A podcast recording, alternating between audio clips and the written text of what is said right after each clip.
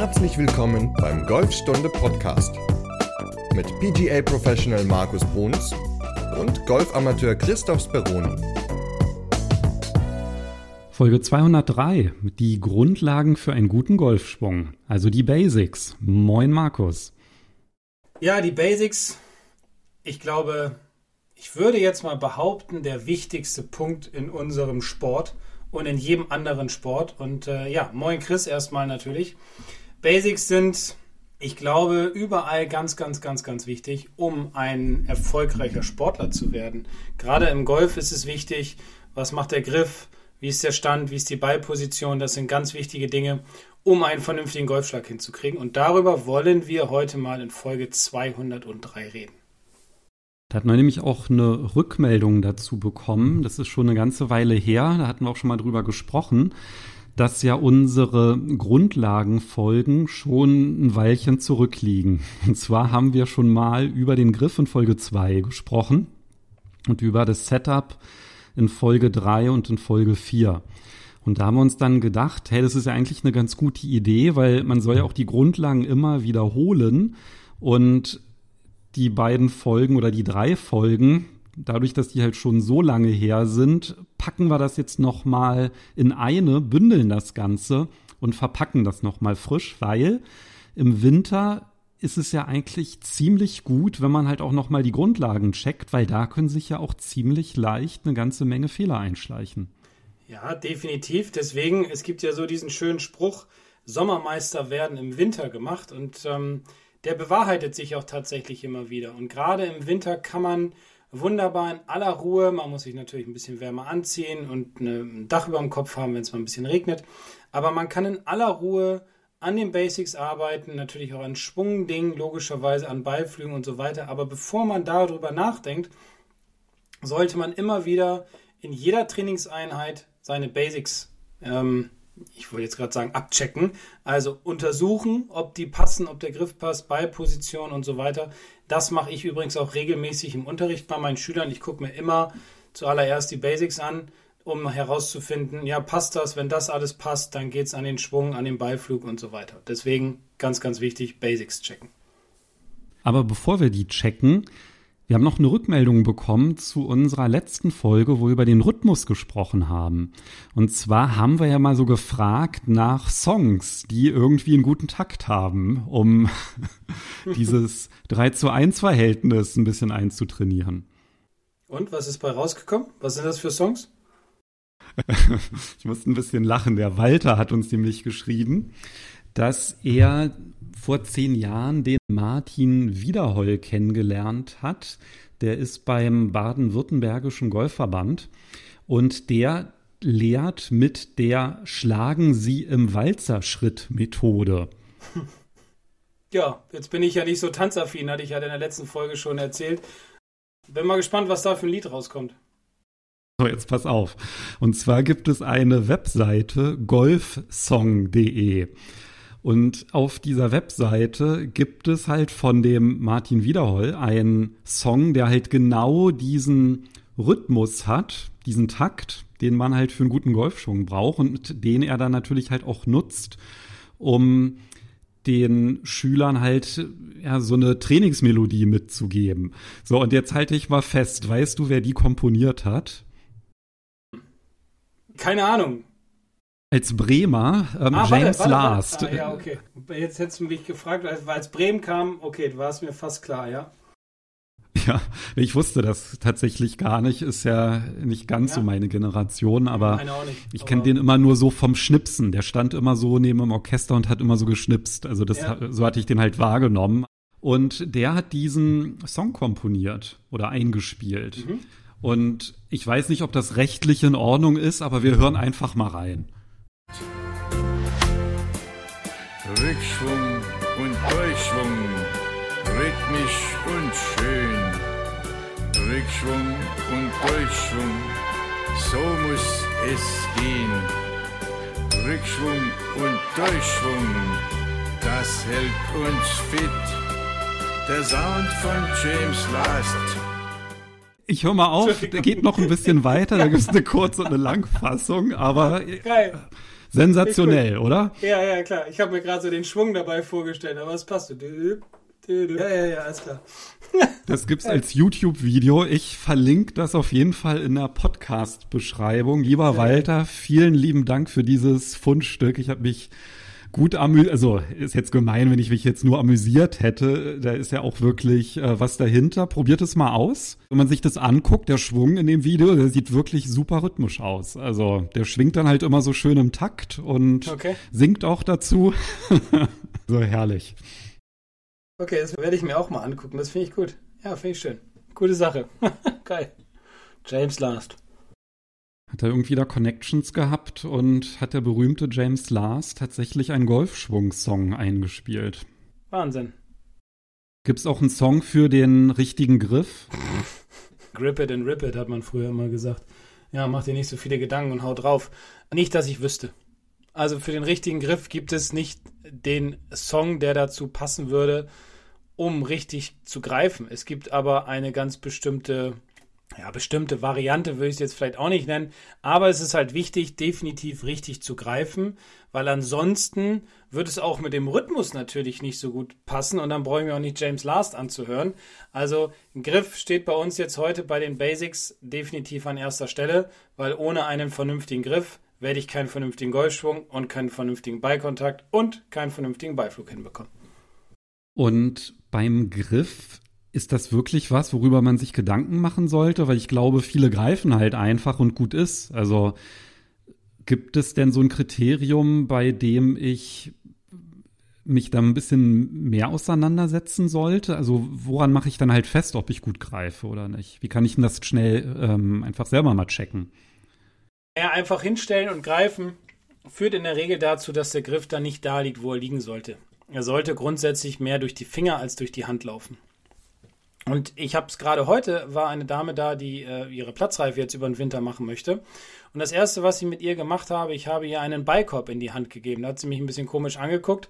Und zwar, dass sie einfach mal, ich habe zu ihr gesagt, stell dich mal gerade hin, lass den linken Arm locker hängen. Sie ist Rechtshänderin, also ist der linke Arm oben oder die linke Hand oben am Griff.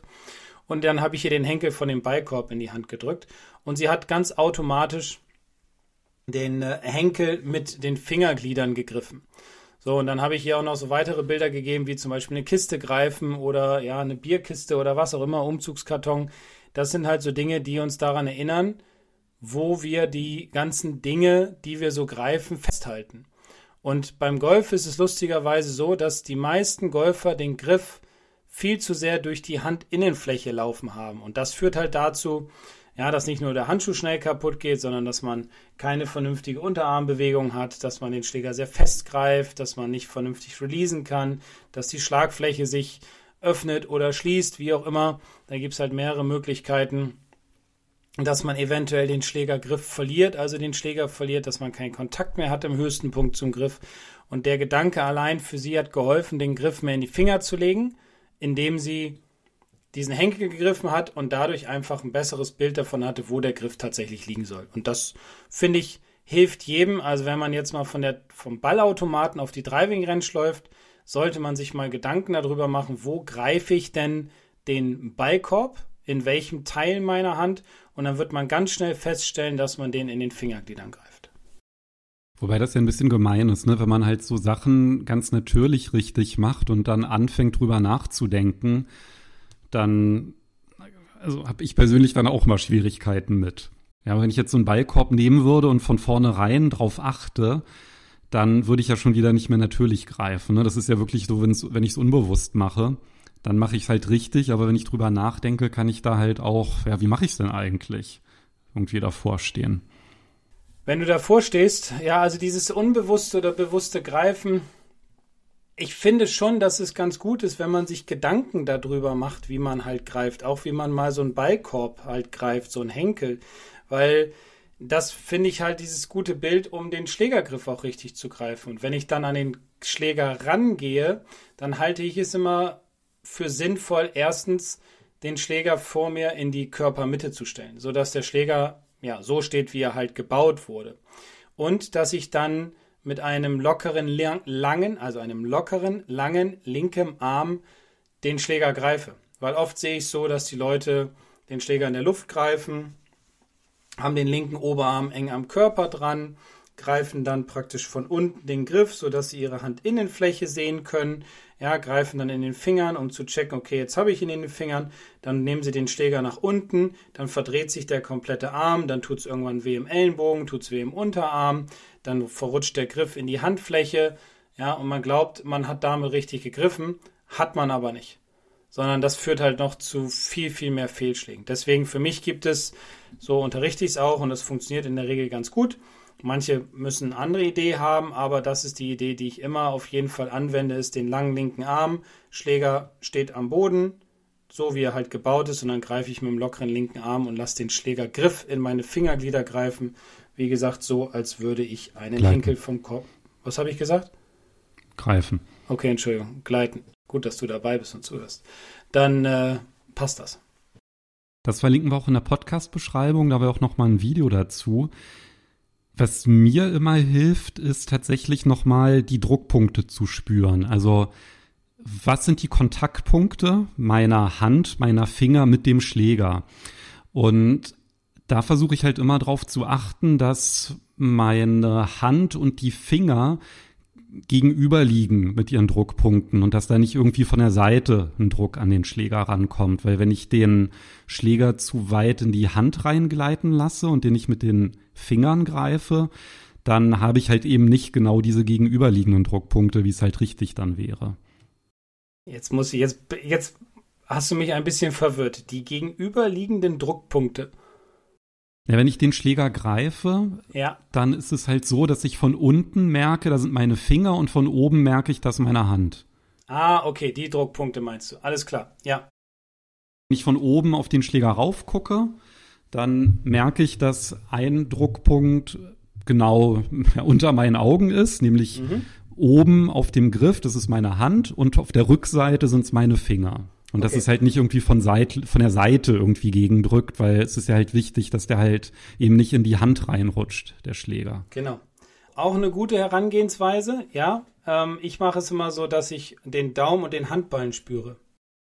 Also, dass ich mir nicht um meine Finger so viele Gedanken mache, Klar, dass der Griff da liegt in den Fingern, so wie es sein soll, aber dass ich spüre, wie der Daumenballen und der Handballen oben auf dem Griff drauf liegen und ich dementsprechend diesen gewissen, ja, entspannten Druck habe, sage ich mal.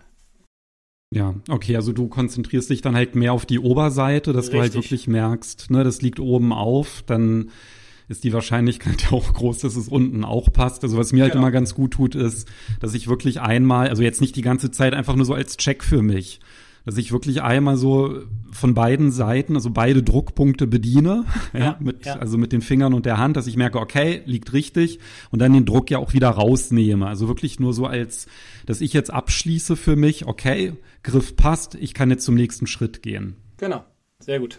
Ja. Was wäre denn der nächste Schritt? Der nächste Schritt ist beim Griff zu gucken, das noch ganz kurz dazu, bevor wir zum zweiten Punkt kommen der Basics. Also beim Griff noch zu gucken, neben dem Druckpunkten, wie viele Knöchel sehe ich von oben. Da achte ich auch immer drauf, dass ich zum Beispiel zwei Knöchel sehe. Also den vom Zeige und den vom Mittelfinger. Weil wenn ich in der Regel nur einen Knöchel sehe, also den vom Zeigefinger, dann ist die Tendenz eher da, dass der Ball sliced, also nach rechts geht für den Rechtshänder. Und wenn ich zu viele Knöchel sehe, dann ist eher die Gefahr gegeben, dass der Ball nach links fliegt, also eher huckt. Deswegen, wenn man einen neutralen Griff haben will, ist für mich immer wichtig, ja, diese Druckpunkte, da muss halt jeder für sich so rausfinden, wo er die fühlt. Und dann, dass man von oben zwei Knöchel sieht, also den Zeige- und den Mittelfingerknöchel. Dann hat man ja schon mal eine sehr, sehr gute Basis durch den Griff geschaffen.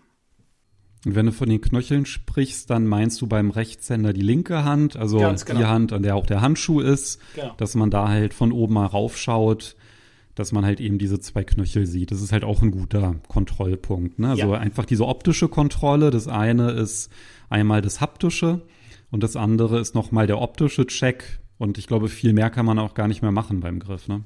Nö, das reicht Zum dann. Kontrollieren. Das reicht dann auch. Das sind zwei Stück. Das ist vollkommen ausreichend. Doch, Schläger anheben kann man. Ja, um zu gucken, ob der Griff locker ist oder so. Aber wenn man nur über die Griffhaltung schaut oder auf die schaut, dann sind das die zwei wichtigsten Punkte, ja. Ja, ich hatte jetzt nur dran gedacht, wenn man sich jetzt zum Beispiel auf die Range stellt und man sagt, ja, okay, ich ähm, ich, ich kontrolliere das einmal mit den Druckpunkten und ich habe das optisch und wenn man dann halt sagt, ja, ich will jetzt aber nochmal wirklich auf Nummer sicher gehen, dann könnte man jetzt auch einfach nur mit der Griffhand, also als Rechtshänder mit der linken Hand, könnte man jetzt auch versuchen, den Schläger anzuheben und wenn das mühelos geht, also nach vorne hoch anheben, wenn das mühelos geht, dann hat man auch gut gegriffen. Wenn es ja. anstrengend ist, dann liegt der Griff nicht in den Fingerspitzen. Genau. Oder wenn man winkeln kann, wenn man die Handgelenke winkeln kann, die Handgelenke wohlgemerkt, dann liegt der Griff auch gut in den Fingern, wird es schwer mit dem Winkeln, dann liegt der zu sehr in der Hand.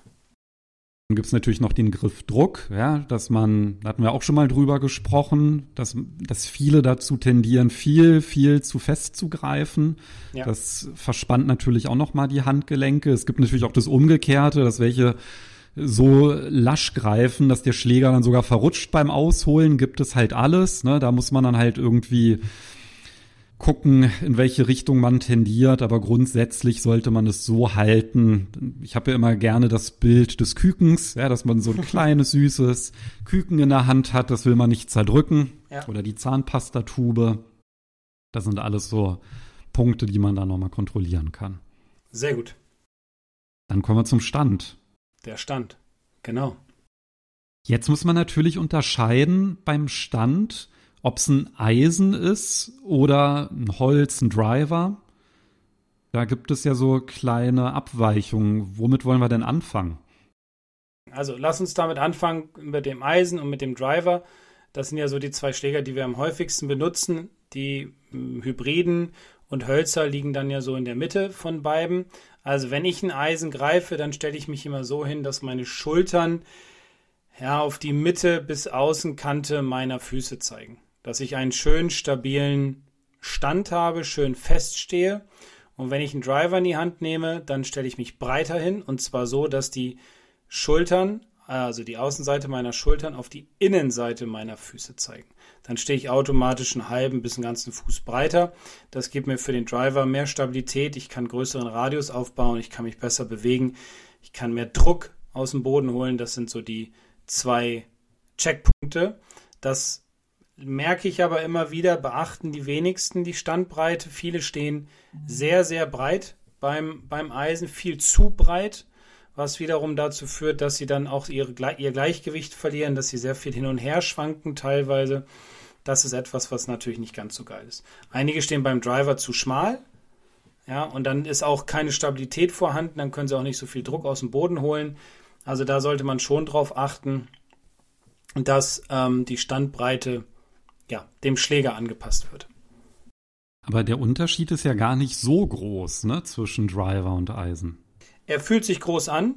Wenn man jetzt eine, ja, genau. Fuß, wenn man jetzt eine Fußbreite nimmt, jetzt wollen wir es mal ein bisschen übertreiben, eine Fußbreite nimmt, dann sieht das gar nicht mehr so breit aus, wenn man es von vorne mal sieht, also wenn man mal ein Video dazu laufen lässt. Aber wenn man dann natürlich am Ball steht, dann ist der Unterschied zwischen Driver und Eisen schon immens und man denkt, oh Gott, was mache ich denn jetzt hier, wenn ich den Driver in der Hand habe, so breit, es fühlt sich ganz, ganz merkwürdig an. Aber am Ende, ja, ist der Unterschied nicht so groß.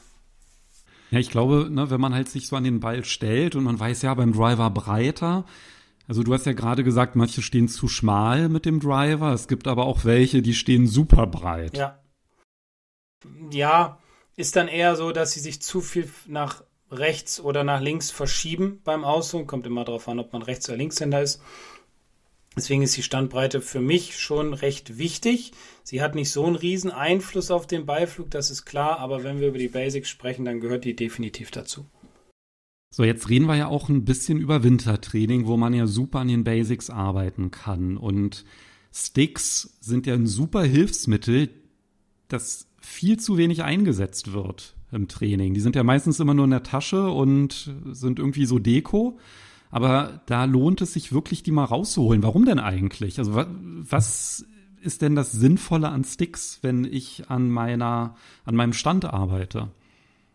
Also ich kann den Stick auf den Boden legen und mich draufstellen, dass ich mit der Mitte meiner Füße auf dem Stick stehe. So, jetzt kann ich feststellen, wo ähm, habe ich mehr Gewicht. Wenn ich nach hinten kippe, habe ich logischerweise mehr Gewicht auf den Fersen oder Hacken.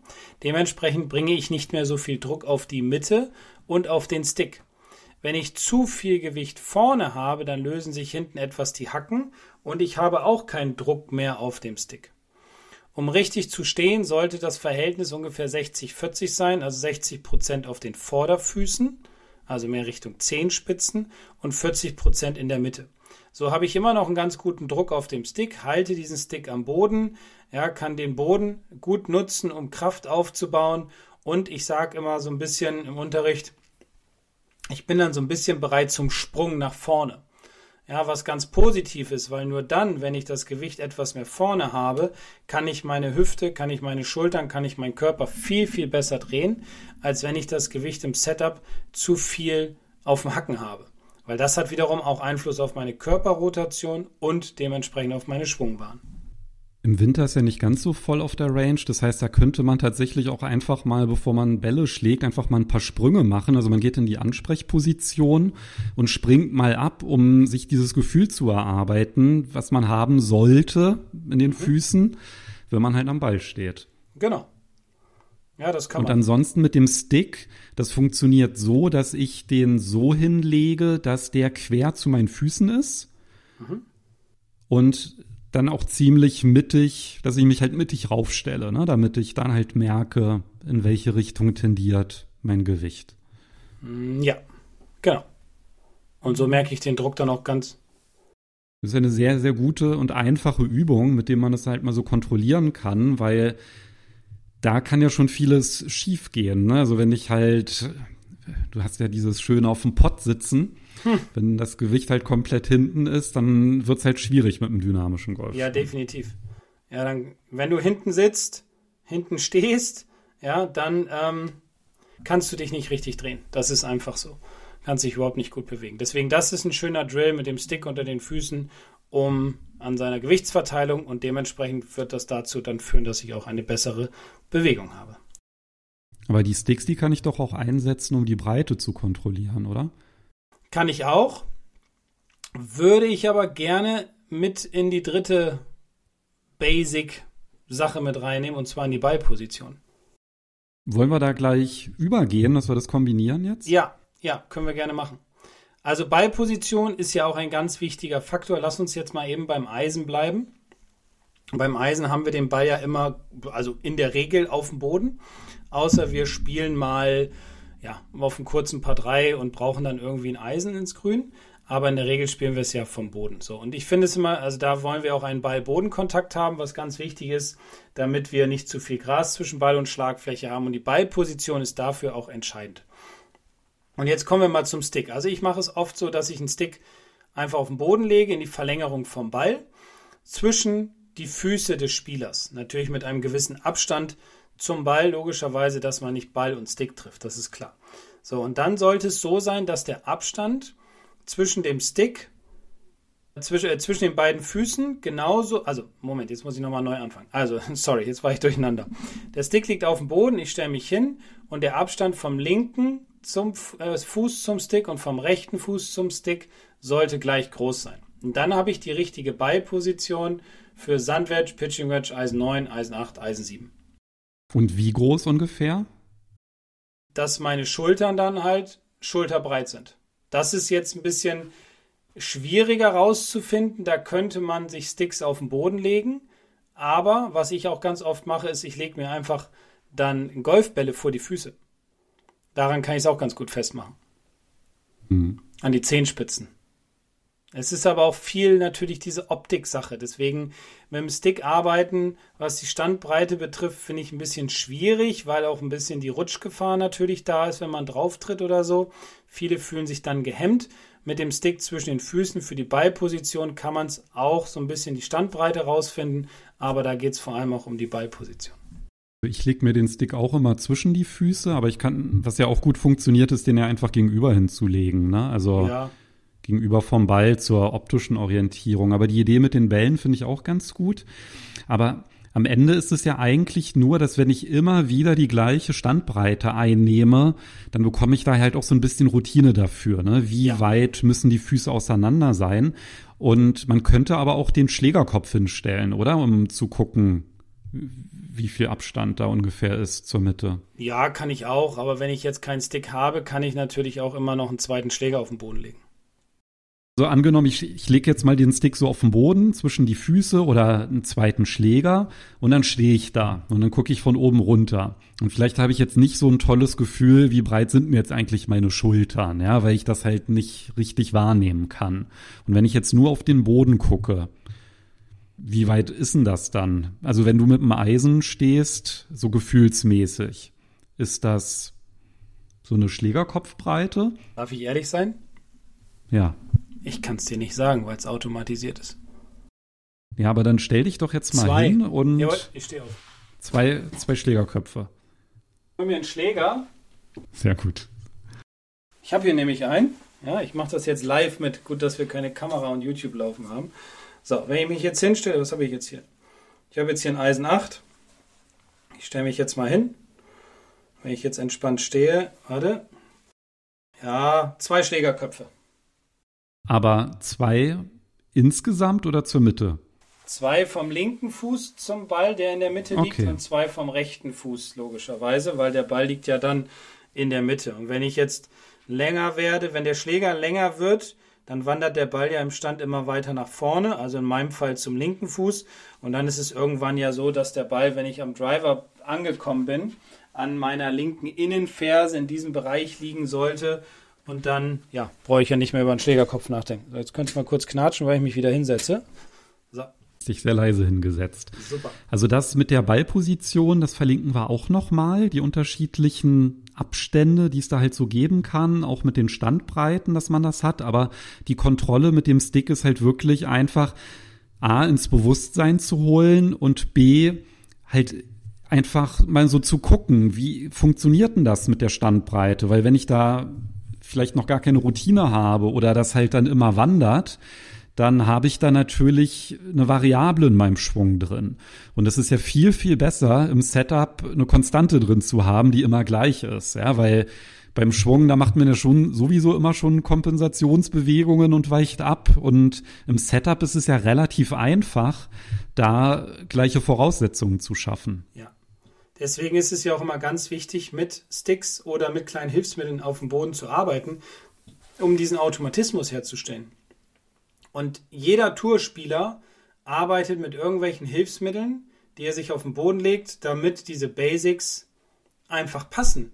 Immer wiederholen, immer wiederholen, immer wiederholen. Und ich sehe, und das habe ich ja schon oft gesagt, selten einen Amateur auf der Driving Range mit irgendwelchen Hilfsmitteln stehen. Mehr, weil jeder ja glaubt, das funktioniert alles so ganz gut, wie er es macht. Aber Automatismen müssen eintrainiert werden und dazu gehört der Griff, dazu gehört der Stand, die Standbreite, das Gewicht, wo ist das Gewicht auf meinen Füßen und natürlich auch vor allem die Ballposition. Weißt du, was mir auf meiner letzten Runde passiert ist? Nein. Weil ich denke dann auch immer, naja, das passt ja, genau das, was du gesagt hast, da muss ich mich nicht mit beschäftigen. Dass dann mein Mitspieler zu mir meinte, wo zielst denn du eigentlich hin? Ja, Weil das wäre eigentlich dann schon Thema. fast das nächste Thema, ne? Weil Ja. ich kann ja, Griff passt, Stand passt, Ballposition passt, aber da gehört ja noch ein bisschen mehr zum Setup dazu. Zielen, richtig ausrichten, das ist das Thema unserer nächsten Folge. Ja, also Folge 204. Und das ist etwas, was ich auch immer wieder sehe, wo ich auch immer viele Diskussionen habe mit Spielern auf dem Platz, dass sie mir nicht glauben, dass sie sich, ich sage jetzt mal, falsch ausrichten. Ja, und darüber wollen wir aber dann mal in Folge 204 reden, dass jeder auch dann weiß, wie er sich richtig äh, auszurichten hat. Genau, das heißt, ihr habt jetzt eine Woche Zeit, die Basics zu kontrollieren und zu üben. Hört am besten auf dem Weg zur Range nochmal die Folge, dass ihr die Übungen mit den Sticks auf jeden Fall umsetzt. Und dann reden wir nächste Woche über das richtige Ausrichten. Und James Last Turn. ja, genau. Danach noch James Last hören. Genau. Ja. Ja, schön. Dann würde ich sagen, hören wir uns nächste Woche. Bis nächste Woche. Bis dann. Ciao. Ciao, ciao.